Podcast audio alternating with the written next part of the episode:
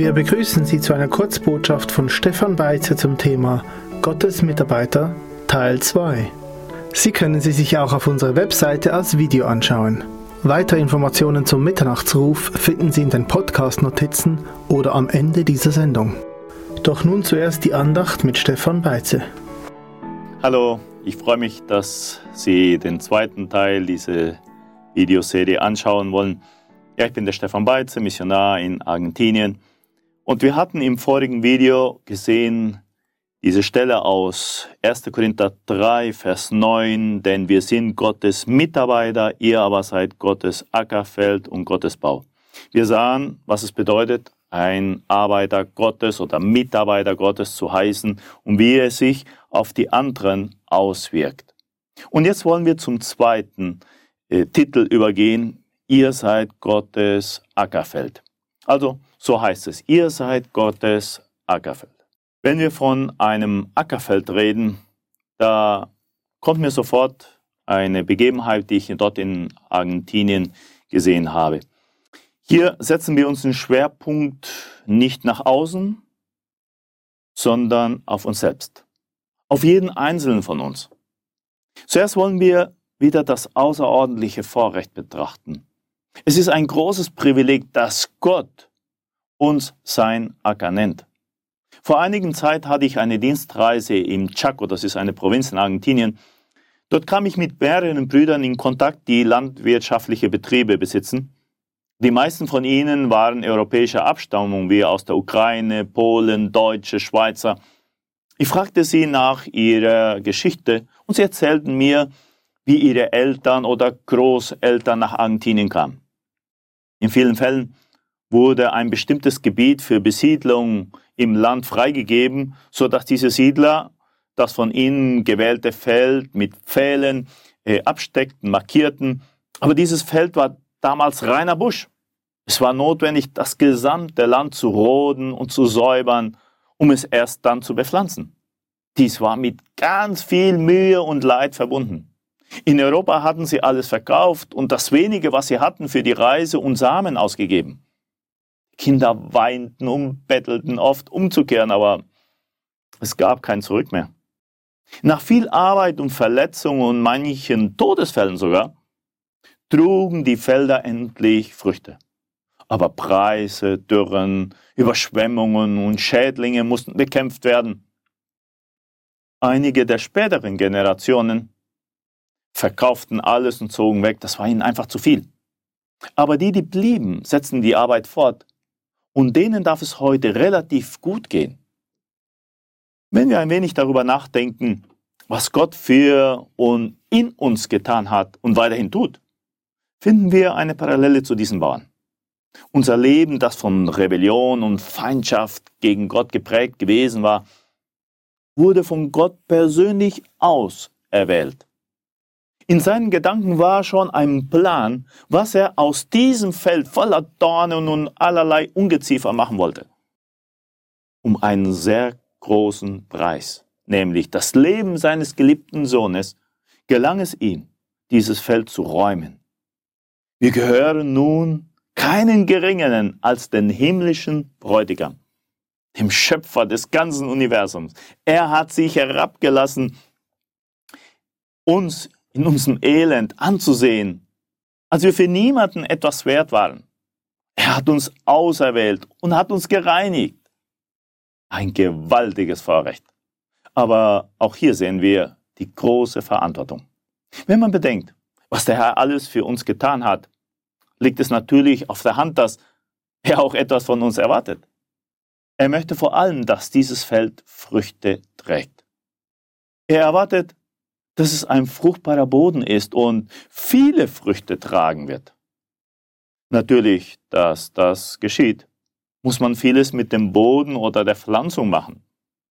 Wir denken sofort an die Stelle aus, aus Johannes Kapitel 15, äh, 1 bis, bis 8, wo der Herr sich selbst als den wahren Weinstock bezeichnet. Und auch dort ist es der Vater, der der Landwirt ist. Was er sucht, sind natürlich Früchte. Äh, da Dafür muss er erst einmal aufräumen. Er schneidet, er reinigt die Rebe, damit sie viel Frucht bringen mag. Das gleiche gilt für jeden Bereich in unserem Leben. Damit es gute Früchte gibt, kümmert sich der Landwirt, der Herr Jesus, besonders intensiv um das Unkraut und Schädlinge. Er tut alles, um sie zu vermeiden oder auszurotten. Das ist es, was der Herr durch das Wirken des Heiligen Geistes tun will. Der das Wort, das himmlische Messer benutzt. Es gibt kein wirksameres Mittel gegen Plagen als das Wort Gottes. Sicher kennen wir die Stelle aus Psalm 119, Vers 9. Wie wird ein Jüngling seinen Weg unsträflich gehen, wenn er sich hält nach deinem Wort? In meinem Herzen habe ich dein Wort geborgen, auf das ich nicht wieder dich sündige. Das Gesetz Gottes habe ich in meinem Herzen, sagte David, und dann werden die Schritte nicht wanken. Also wir sehen hier ein gewaltiges Vorrecht, aber auch eine ganz große Verantwortung. Wie wir bereits gesagt haben, ist das Ziel der Auswahl dieses Gelände, dieses Boden, der Aussaat und der Pflege natürlich die Frucht. Das ist es, was der Herr von uns erwartet. Leider bleibt manchmal etwas davon unfruchtbar, so dass Gott es beiseite legen muss. Wie traurig. Aber was für ein Segen ist es, wenn man sich vom Herrn reinigen lässt. Dann beginnt man Frucht zu bringen. Dadurch wird mein Vater verherrlicht, wenn wir viel Frucht bringen, sagt äh, Johannes 15, Vers 8. Dann müssen wir uns fragen, welche Art von Frucht kann der Herr in mir wirken? Bringe ich wirklich Frucht? Viel Frucht? Das hat natürlich oft damit zu tun, dass wir andere zu Jesus führen können. Aber ich glaube, der Herr Jesus möchte erst in uns arbeiten und da könnten wir auf Galater 5 zurückgehen. Die Frucht des Geistes. Findet er in uns diese Frucht? Wir sind Gottes Ackerfeld. Ist diese Frucht in uns zu finden? Und jetzt kommen wir zum dritten Punkt. Wir sind Gottes Bau. Er sagt weiter eben Gottes Bau. Hier verlagert sich die Anwendung, der Schwerpunkt. Es geht nicht mehr um andere wie bei Mitarbeiter Gottes. Es geht nicht mehr um einen selbst wie beim Ackerbau. Jetzt geht es um Gott. Hier sehen wir auch wieder das außerordentliche Vorrecht. Wir wollen diesen Titel wieder hervorheben. Wir sind Gottes Gebäude oder Bau. Wenn wir von einem Gebäude Gottes sprechen, kommt mir sofort der Tempel oder die Stiftshütte im Sinn. Dies waren Gebäude Gottes im alten Israel. Jetzt ist es natürlich kein materielles Gebäude mehr, sondern ein Leib. Es sind die Gläubigen im Vers 16 heißt es ja gerade, wisst ihr nicht, dass ihr Gottes Tempel seid und dass der Geist Gottes in euch wohnt? Sehen wir das große Vorrecht, dass Gott selbst sich herablässt, in uns Wohnung zu nehmen? Wir, die wir Staub sind, seine Schöpfung, werden vom Schöpfer des Universums bewohnt. Wir können die Parallele zu diesen vergoldeten Akazienbretter äh, der Stiftshütte machen. Alles aus Gold, wo sich die Lampen des Leuchters widerspiegelten. Ja, wenn wir am Tempel Gottes denken, wird uns sofort die Heiligkeit, die, das Hingegebene der Gegenstände und der Menschen, die dort dienten, vor Augen gesetzt. Im Vers 17 heißt es, so ernst, wenn jemand den Tempel Gottes verderbt, der wird Gott verderben, denn der Tempel Gottes ist heilig und der seid ihr. Jeder, der es wagt, dieses Bauwerk zu zerstören, zu behindern oder irgendwie zu verunreinigen, wird von Gott schwer bestraft werden. Und wie dieser Tempel gebaut wird, so wird auch sein Lohn oder Schaden erleiden. Das sehen wir in den Versen, die folgen 10 bis 15. Deshalb, wir haben ein gewaltiges Vorrecht, aber auch eine ganz große Verantwortung. Im Original bezieht sich, wenn wir das Wort Tempel äh, betrachten, auf das Innerste des Tempels, also da, wo Gottes Gegenwart in Fülle war, das Allerheiligste. Dies sollte auch das Ziel jeden Gläubigen sein, damit die Gegenwart des Herrn in uns in ganzer Fülle, in seinem persönlichen und auch gemeinschaftlichen Leben offenbar wird. Die Stiftshütte bzw. der Tempel zeigen vor allem Gottes herrliche und heilige Gegenwart auf. Und dazu sind wir berufen. Also wir können zusammenfassen diese drei Titel, die wir da in 1. Korinther 3, Vers 9 sehen. Wir haben drei Eigenschaften gesehen. Gottes Mitarbeiter, Gottes Ackerfeld und Gottes Gebäude. Wir haben aber auch drei Ausrichtungen gesehen. Gegenüber den Nächsten, gegenüber den Gläubigen und selber ja, und gegenüber Gott.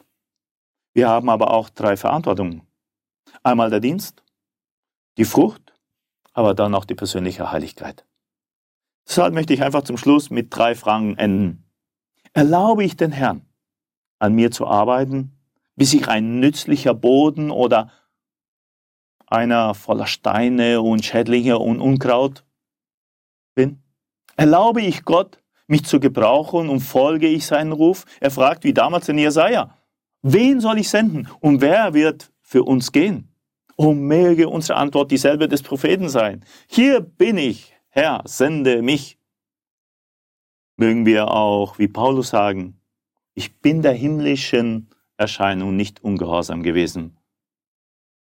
Sind wir nicht in offener Rebellion gegen Gott, wenn wir nicht den Platz einnehmen, den Gott für uns bestimmt hat? Und die dritte Frage. Erlaube ich Gott, in mir und durch mich verherrlicht zu werden? Bin ich ein Tempel, in dem die Herrlichkeit des Herrn offenbart werden kann? Ich möchte mit der Stelle aus Jesaja 40 schließen. Da steht im Vers 2, Rede zum Herzen Jerusalems und ruft ihr zu, dass ihr Frondienst vollendet, dass ihre Schuld abgetragen ist. Denn sie hat von der Hand des Herrn Zweifaches empfangen für alle ihre Sünden. Die Stimme eines Rufenden ertönt. In der Wüste bereitet den Weg des Herrn, ebnet in der Steppe eine Straße unserem Gott. Jedes Tal soll erhöht und jeder Berg und Hügel erniedrigt werden. Was uneben ist, soll gerade werden. Und was hügelig ist, zur Ebene. Und die Herrlichkeit des Herrn wird sich offenbaren und alles Fleisch miteinander wird sie sehen, denn der Mund des Herrn hat es geredet. Sind wir solche, die der Herr gebrauchen kann, den Weg zu ebnen, angefangen in uns selber und damit sich die Herrlichkeit des Herrn in uns und durch uns offenbaren kann? Ja, wie wir gelesen haben, wir sind Mitarbeiter Gottes, wir sind auch der Ackerfeld Gottes und wir sind der Bau Gottes. Gewaltige Titel. Ganz großes Vorrecht, aber auch sehr große Verantwortung. Möge der Herr schenken, dass wir das dementsprechend auch leben oder ausleben. Der Herr möge Sie ganz reich segnen. Amen. Dieser Podcast wurde produziert vom Missionswerk Mitternachtsruf. Schnitt und Redaktion Joshua Keller und Samuel Hertach. Weitere Infos zum Missionswerk und der Gemeinde Mitternachtsruf erhalten Sie unter www.mnr.ch. Copyright Missionswerk Mitternachtsruf, alle Rechte vorbehalten.